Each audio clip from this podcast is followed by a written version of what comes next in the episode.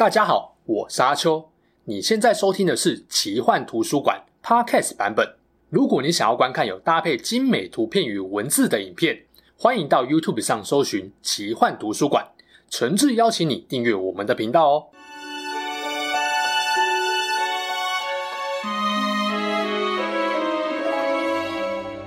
Hello，大家好，我是阿秋，来跟大家聊聊神秘奇幻的主题故事。地球上的神秘生物何其多，其中一个最为人所知，却也最扑朔迷离的生物，莫过于尼斯湖水怪了。它不像喜马拉雅山雪人那样生存在险恶的环境，一般人很难轻易到达。相反的，位于苏格兰高地上的尼斯湖却是相当容易到达的景点，每年都有数以万计的游客慕名前往。这个神秘生物到今天还是年年都有关于它的目击事件。科技的进步更让许多人能够轻松利用手机与相机捕捉它的身影，但吊诡的是，一个世纪以来总数超过三千起的目击事件，却没有任何一件能够被科学家宣布尼斯湖水怪的身份终于被破解。到底这个传说生物的真面目是什么？除了民众目击与拍摄的影片、照片外呢？科学研究团队又进行了哪些调查？分别得出怎样的结论呢？这次就用一些时间来跟大家谈谈水怪，也许听完之后呢，你的心中会默默浮现答案。简单介绍一下尼斯湖，它是一个位于苏格兰高地的细长淡水湖，也是横越苏格兰高地金丝运河的一部分。尼斯湖也是苏格兰和英国境内水深第二、面积第二大的湖泊。这个湖泊的长有三十七公里，宽一点五公里，形状狭长。整个湖的面积大约五十六平方公里。由于尼斯湖的湖水最深达到两百二十六米，水质也因为大量的浮藻跟泥炭显得异常浑浊，能见度相当低。再加上湖底的地形复杂，深处有许多洞穴，无疑也为尼斯湖增添了不少神秘奇幻的色彩，让水怪的传说在这里不断上演。其实尼斯湖水怪不是近百年来才出现的。最早在一千五百年前就有一本书关于它的记录了，在西元七世纪所出版的《圣高龙的一生》这本书当中，就记录了这位传奇修道院院长的故事。某天，圣高龙和他的同伴游历到尼斯湖畔一带，看到当地居民正在埋葬一个人。他原本正在游泳，却遭到水怪的袭击而死亡。先不说为什么这个家伙会想在一个能见度超低又深不见底的湖泊游泳。当时候圣高龙就觉得不能够再放这个水怪继续为非作歹下去，所以他的做法是派遣一位教徒到湖中去吸引水怪的仇恨。果然，水怪马上都中计了，突然往岸边突进。正当状况紧急，只见圣高龙突然双手比出一个十字标记，对着水怪说：“赶快离开，我保证不打死你。”没想到这只水怪真的被震慑住了，一下子就往回退到众人视线不及之处。教徒跟当地人目睹之后都觉得这真的是一个奇迹，因此就有人把这一次的事迹记载下来。这可以说是跟尼斯湖水怪有关最早的记录。在圣高龙喝退水怪的一千五百年后，也就是二十世纪，尼斯湖水怪的传闻又再次的浮出了水面。一九三三年的十一月，一位海军中尉古尔德开始调查一连串水怪的目击事件。他访问了当时候所有曾经亲眼目睹尼斯湖水怪的人。最后却很难将水怪的形象聚焦，原因是因为从水面的波动跟涟漪来看，水怪的身躯应该非常大，但多数人却只看到水面上的一小部分身躯，自然也就难以说出水怪的整个体态。总之，古尔德在一九三四年出版了名为《尼斯湖水怪》的书，收集了四十二篇发生在一九二三年到一九三三年的目击事件，是现代第一本关于尼斯湖水怪的书籍。光有目击者的说辞也很难证明什么。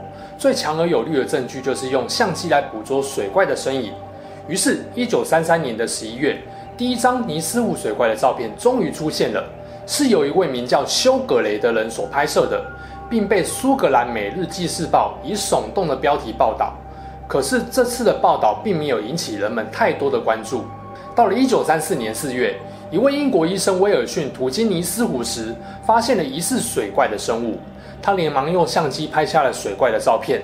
这是威尔逊医生的照片呢，被刊登在英国的老牌报刊《每日邮报》上。终于引爆了全国乃至于世界其他国家的关注跟讨论。而这张照片正是长久以来被视为尼斯湖水怪真实存在的强力证据。当然，我们知道照片有可能造假，一直以来也有不少的水怪爱好者与科学研究团队想要证实照片的真实性，并破解水怪的真实身份，无奈都不是非常的顺利。不管怎样，威尔逊这次的照片呢，让尼斯湖水怪的传说再一次被摊在阳光下。苏格兰的尼斯湖也从一个不被大家熟知的地点，摇身一变成了观光客一生必定要造访一次的旅游景点。然而，现实是残酷的。一九三四年，这张曾经满足无数人好奇心，并带给许多人希望的水怪照片，却在六十年后重击了他们的内心。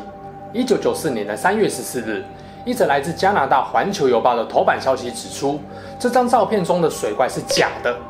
这是一位曾经参与过假水怪计划的史宝林，在他临终前几个月的忏悔。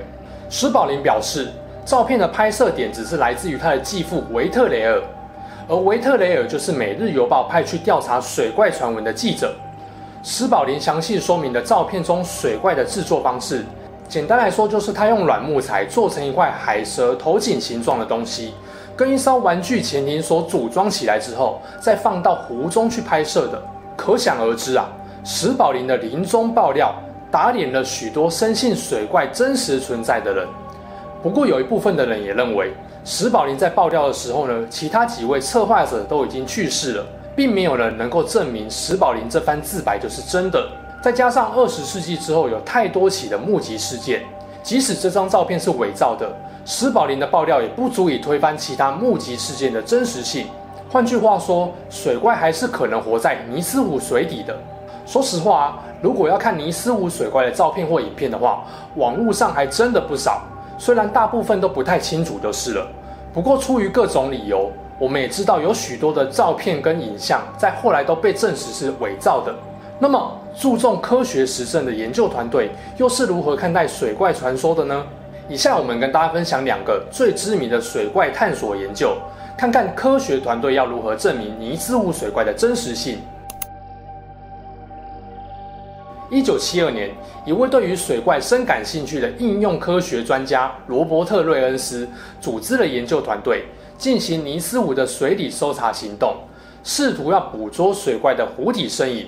而大家知道，在这之前呢，一切跟水怪有关的资讯、图像、影片几乎都是来自于湖面上的。瑞恩斯是一个天才型的人物，大学毕业于麻省理工学院，后来转攻读法学博士而成为律师。另外，他同时也是一个杰出的音乐家、作曲家与发明家，影响力很大。所以，他所组织的水怪研究行动呢，也受到了不小的关注。瑞恩斯的做法是利用声纳探测技术去感应湖中的生物，并在湖里部署了超大型的水相照相机。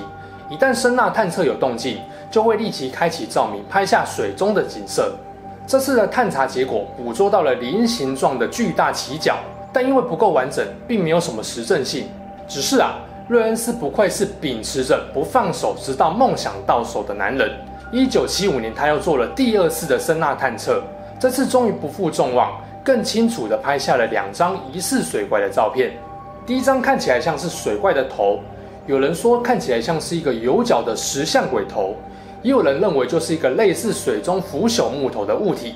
而另一张照片就震惊世人了，他居然拍到了类似远古时期蛇颈龙般的身躯。专家估计这头庞然大物的身长大概有六点五米。一九七五年，瑞恩斯团队所拍到的两张湖中照片，可以说震惊了全世界，引起了哈佛大学跟史密森尼学会的兴趣。也使得后来一些跟尼斯湖水怪有关的电影，或多或少也参考了这两张照片。在这之后呢，瑞恩斯还是陆续进行尼斯湖的探险与调查，可惜并没有进一步的成果。最后在二零零八年，他终于公开表示，尼斯湖水怪可能已经灭绝了。与此同时，他也进行了最后一次的声纳跟水下摄影机的调查，只不过这一次想捕捉的是水怪的尸体画面，当然最后也没有结果。老实说，虽然水怪的目击见闻跟影像不断产生，但近一个世纪的尼斯湖水怪探险活动呢，其实都没有什么突破性的进展。或许是应该用一些新的方式来调查这个湖下神秘生物了。就在二零一八年，由纽西兰奥塔哥大学教授葛梅尔所组成的研究团队呢，决定不再去捕捉水怪的真身，改用捞湖水的方式来进行调查。啊，捞湖水这样做到底有什么用意呢？原来啊，奥塔哥大学团队是为了收集环境 DNA。他们的思考逻辑是：虽然无法捕捉到水怪的真身，但如果能够在湖水当中检测到它的 DNA，不就也能够证明水怪真的存在吗？于是，研究者们在尼斯湖的各个区域捞取了两百五十份的湖水样本，并对其中的 DNA 样本进行测序分析。到了二零一九年，统计结果显示，尼斯湖中存在至少三千个物种的基因片段，不仅有各类的植物、虫类、鱼类，还有一些像是湖边栖息的牛羊、宠物、鸟类等等的 DNA。这次研究的取样呢，相当广泛，凡是跟尼斯湖沾上边的生物 DNA，基本上都被检测出来了。所以，如果水怪也活在尼斯湖里面的话呢，以它的体型庞大程度，没有道理检测不到它的 DNA 的片段。可惜这次的 DNA 提取分析呢，并没有检测到任何来自于未知生物的 DNA，也没有任何 DNA 样本是类似蛇颈龙那类海洋爬行动物，或者是格陵兰鲨鱼、鲟鱼、河内鲶鱼这样的大型鱼类，倒是检测出大量鳗鱼的 DNA。因此，奥塔哥大学团队最后认为，巨型鳗鱼最有可能是尼斯湖水怪的真面目。尽管遗传鉴定科学都公布调查结果了，还是有人相信水怪真实存在的可能性。理由是尼斯湖水域跟北海还有大西洋都有连接口。如果水怪的真实栖息地不在尼斯湖，而是在海洋里呢？或许他们就只是偶尔会到尼斯湖一游。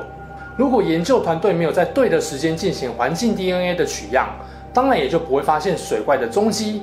对于这种貌似合理，但可能连科学团队都无法轻易实验的推测，大家又是怎么想的呢？谈了几个较具代表性的目击事件跟调查结果后，来做个总结吧。现代人对于尼斯湖水怪的想象跟传说呢，追本溯源，大概都来自于一九三四年那张黑白照片。在这之后呢，尼斯湖就从默默无名的宁静长河，成了声名大噪的旅游胜地。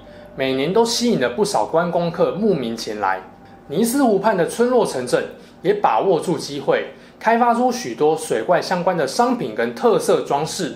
对于湖畔的居民来说，水怪的传说不只是传说，早就已经变成他们生活密不可分的一部分。而对旅客来说，尽管多数到尼斯湖一游的人都没有能够见到水怪的真面目，但静谧的湖畔风光，以及充满着水怪神秘迷情的氛围，想必也已经让来访的旅客感到不虚此行。不同于喜马拉雅山那种一般游客难以达到的险峻环境，风光明媚又容易抵达的尼斯湖，仍然不断吸引着想一睹水怪神秘面纱的游客前往。尽管一个世纪过去了，对于尼斯湖水怪是否真实存在，还是没有百分之百明确的答案，信跟不信都各有争论。但或许对很多人来说呢，水怪的真面目是蛇颈龙，是巨大鳗鱼，还是大象或木头，好像也不是那么重要了。人们要的可能只是在探访水怪真面目的过程当中，对于自我好奇心的冲击跟满足吧。好啦，这起事件就说到这边。如果你喜欢我们分享的故事，记得订阅我们频道，也别忘了打开小铃铛。你的订阅、按赞与留言就是我创作的最大动力。之后还会跟大家分享更多悬疑怪奇的事件。我们下次见喽，拜拜。